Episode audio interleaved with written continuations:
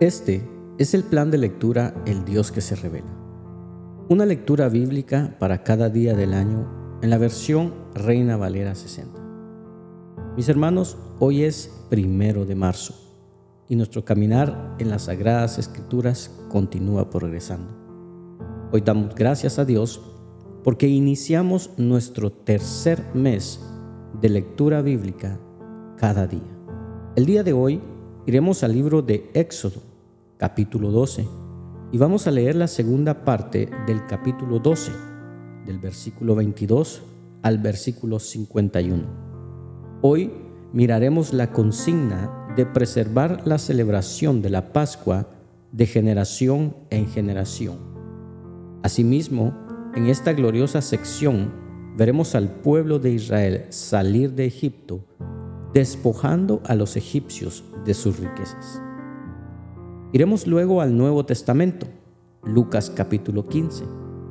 En este conmovedor capítulo, el Señor nos mostrará su maravilloso corazón de amor y gracia por los perdidos a través de tres parábolas, la de la oveja perdida, la moneda perdida y el hijo pródigo.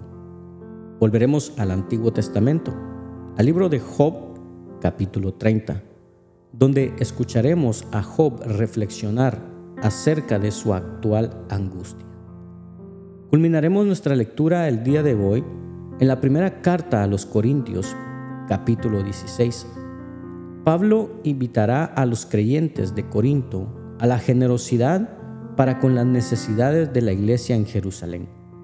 Dará unas instrucciones finales y llamará a la Grey a fortalecer su amor al Señor. Con este capítulo 16 concluimos la primera carta a los Corintios. Porque la palabra nos dice, como dice la Biblia, para aquellos que lo aman, Dios ha preparado cosas que nadie jamás pudo ver, ni escuchar, ni imaginar. Comencemos. Éxodo capítulo 12, versículos 22 al 51 dice lo siguiente.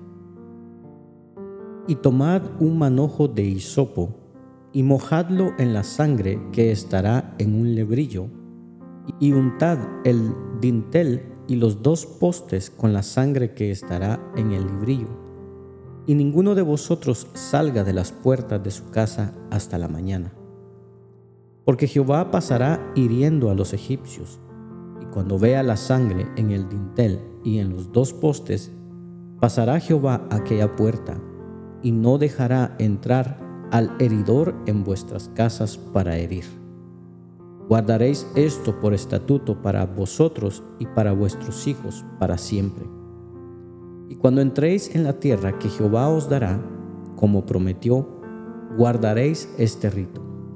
Y cuando os dijeren vuestros hijos, ¿Qué es este rito vuestro? Vosotros responderéis, es la víctima de la Pascua de Jehová, el cual pasó por encima de las casas de los hijos de Israel en Egipto, cuando hirió a los egipcios y libró nuestras casas. Entonces el pueblo se inclinó y adoró, y los hijos de Israel fueron e hicieron puntualmente así como Jehová había mandado a Moisés y a Aarón. Y aconteció que a la medianoche Jehová hirió a todo primogénito en la tierra de Egipto, desde el primogénito de Faraón que se sentaba sobre su trono, hasta el primogénito del cautivo que estaba en la cárcel, y todo primogénito de los animales. Y se levantó aquella noche Faraón, él y todos sus siervos, y todos los egipcios, y hubo un gran clamor en Egipto, porque no había casa donde no hubiese un muerto. E hizo llamar a Moisés y a Aarón de noche, y les dijo, Salid de en medio de mi pueblo, vosotros y los hijos de Israel, e id, servid a Jehová, como habéis dicho. Tomad también vuestras ovejas y vuestras vacas, como habéis dicho, e idos, y bendecidme también a mí. Y los egipcios apremiaban al pueblo, dándose prisa a echarlos de la tierra, porque decían, todos somos muertos. Y llevó el pueblo su masa antes que se leudase, sus masas envueltas en sus sábanas sobre sus hombros. E hicieron los hijos de Israel conforme al mandamiento de Moisés, pidiendo de los egipcios alhajas de plata y de oro y vestidos. Y Jehová dio gracia al pueblo delante de los egipcios, y les dieron cuanto pedían. Así despojaron a los egipcios. Partieron los hijos de Israel de Ramesés a Sucot, como seiscientos mil hombres de a pie, sin contar los niños. También subió con ellos grande multitud de toda clase de gentes, y ovejas y muchísimo ganado y cocieron tortas sin levadura de la masa que habían sacado de Egipto, pues no había leudado, porque al echarlos fuera los egipcios, no habían tenido tiempo ni para prepararse comida. El tiempo que los hijos de Israel habitaron en Egipto fue 430 años. Y pasados los 430 años, en el mismo día todas las huestes de Jehová salieron de la tierra de Egipto. Es noche de guardar para Jehová, por haberlos sacado en ella de la tierra de Egipto. Esta noche deben guardarla para Jehová todos los hijos de Israel en sus generaciones. Y Jehová dijo a Moisés y a Aarón, Esta es la ordenanza de la Pascua. Ningún extraño comerá de ella mas todo siervo humano comprado por dinero comerá de ella, después que lo hubieses circuncidado. El extranjero y el jornalero no comerán de ella. Se comerá en una casa, y no llevarás de aquella carne fuera de ella, ni quebraréis hueso suyo. Toda la congregación de Israel lo hará. Mas si algún extranjero morare contigo, y quisiera celebrar la Pascua para Jehová, séale circuncidado todo varón, y entonces la celebrará, y será como uno de vuestra nación. Pero ningún incircunciso comerá de ella.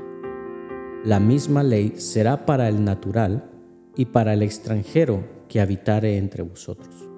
Así lo hicieron todos los hijos de Israel, como mandó Jehová a Moisés y a Aarón Así lo hicieron.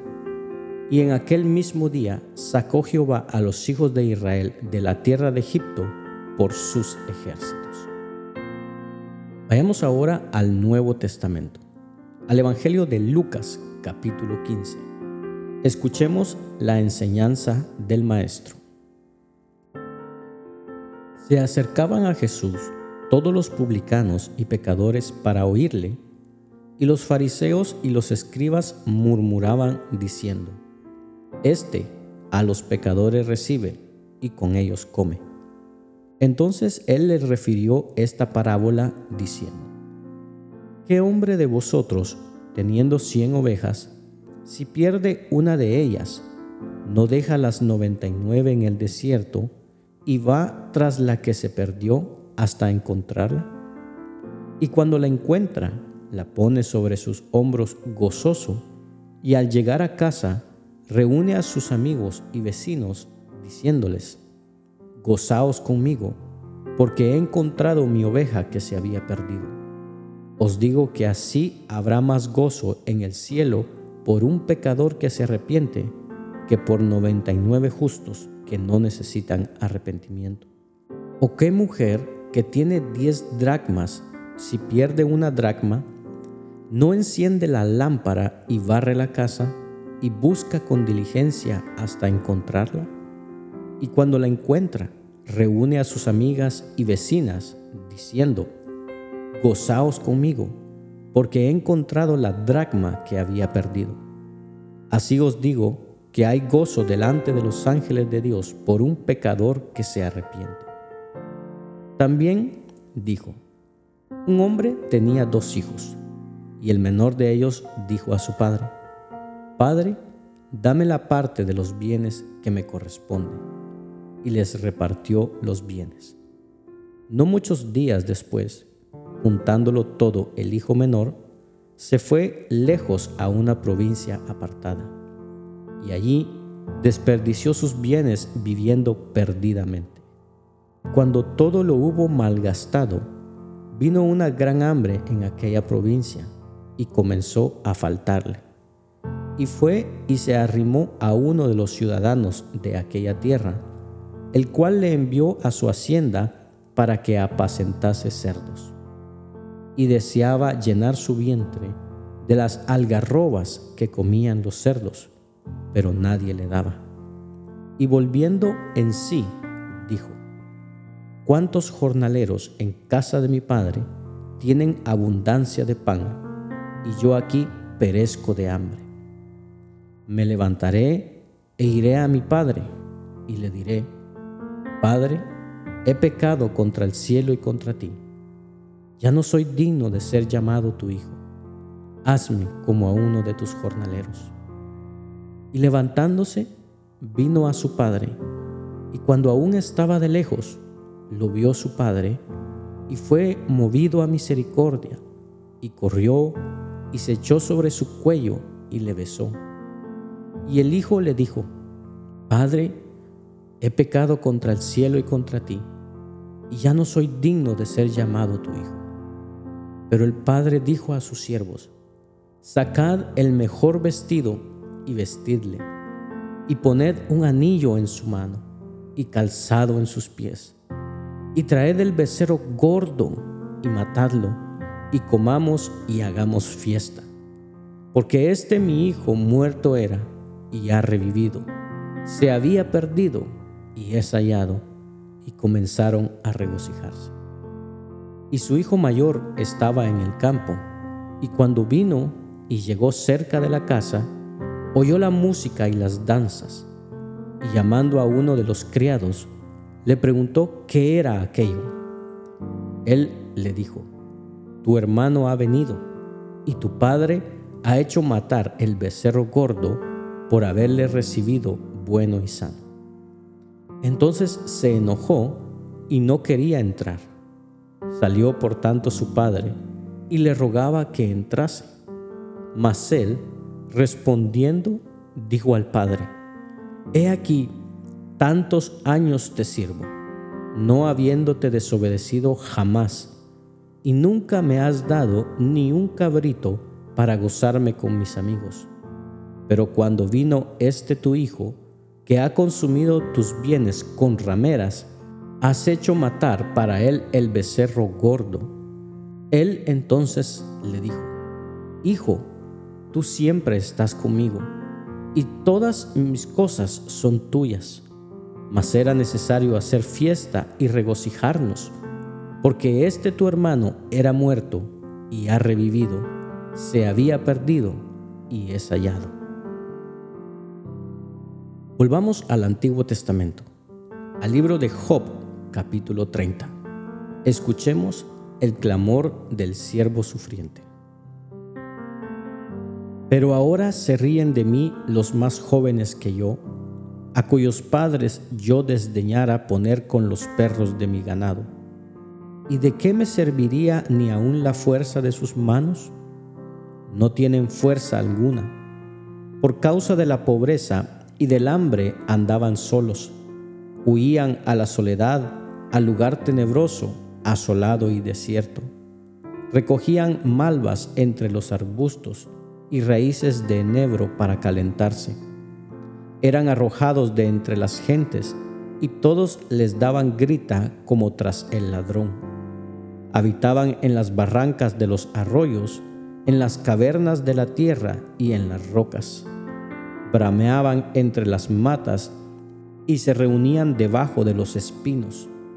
Hijos débiles y hombres sin nombre, más bajos que la misma tierra y ahora yo soy objeto de su burla y les sirvo de refrán. Me abominan, se alejan de mí y aún de mi rostro no detuvieron su saliva, porque Dios desató su cuerda y me afligió, por eso se desenfrenaron delante de mi rostro. A la mano derecha se levantó el populacho, empujaron mis pies y prepararon contra mí caminos de perdición. Mi senda desbarataron, se aprovecharon de mi quebrantamiento, y contra ellos no hubo ayudador. Vinieron como por portillo ancho, se volvieron sobre mi calamidad. Se han vuelto turbaciones sobre mí, combatieron como viento mi honor, y mi prosperidad pasó como nube. Y ahora mi alma está derramada en mí, días de aflicción se apoderan de mí. La noche taladra mis huesos, y los dolores que me roen no reposan. La violencia deforma mi vestidura, me ciñe como el cuello de mi túnica. Él me derribó en el lodo, y soy semejante al polvo y a la ceniza. Clamo a ti y no me oyes, me presento y no me atiendes. Te has vuelto cruel para mí, con el poder de tu mano me persigues. Me alzaste sobre el viento, me hiciste cabalgar en él y disolviste mi sustancia, porque yo sé que me conduces a la muerte y a la casa determinada a todo viviente. Mas él no extenderá la mano contra el sepulcro. ¿Clamarán los sepulcros cuando él los quebrantare? ¿No lloré yo al afligido y mi alma no se entristeció sobre el menesteroso? Cuando esperaba yo el bien, entonces vino el mal, y cuando esperaba luz, vino la oscuridad. Mis entrañas se agitan y no reposan. Días de aflicción me han sobrecogido. Ando ennegrecido y no por el sol. Me he levantado en la congregación y clamado. He venido a ser hermano de chacales y compañero de avestruces. Mi piel se ha ennegrecido y se me cae, y mis huesos arden de calor. Se ha cambiado mi arpa en luto y mi flauta en voz de lamentadores. Culminamos nuestra lectura el día de hoy a través del testimonio de la primera carta a los Corintios, capítulo 16. Escuchemos la exhortación a la iglesia. En cuanto a la ofrenda para los santos, haced vosotros también de la manera que ordené en las iglesias de Galacia. Cada primer día de la semana, cada uno de vosotros ponga aparte algo, según haya prosperado, guardándolo, para que cuando yo llegue no se recojan entonces ofrendas. Y cuando haya llegado, a quienes hubieres designado por carta, a estos enviaré para que lleven vuestro donativo a Jerusalén. Y si fuere propio que yo también vaya, irán conmigo. Iré a vosotros cuando haya pasado por Macedonia, pues por Macedonia tengo que pasar. Y podrá ser que me quede con vosotros, o aún pase el invierno, para que vosotros me encaminéis a donde haya de ir. Porque no quiero veros ahora de paso pues espero estar con vosotros algún tiempo, si el Señor lo permite. Pero estaré en Éfeso hasta Pentecostés, porque se me ha abierto puerta grande y eficaz, y muchos son los adversarios. Y si llega Timoteo, mirad que esté con vosotros con tranquilidad, porque él hace la obra del Señor así como yo. Por tanto, nadie le tenga en poco, sino encaminadle en paz, para que venga a mí, porque le espero con los hermanos. Acerca del hermano Apolos, mucho le rogué que fuese a vosotros con los hermanos, mas de ninguna manera tuvo voluntad de ir por ahora, pero irá cuando tenga oportunidad. Velad, estad firmes en la fe portaos varonilmente y esforzados. Todas vuestras cosas sean hechas con amor. Hermanos, ya sabéis que la familia de Estefanas es las primicias de Acaya y que ellos se han dedicado al servicio de los santos.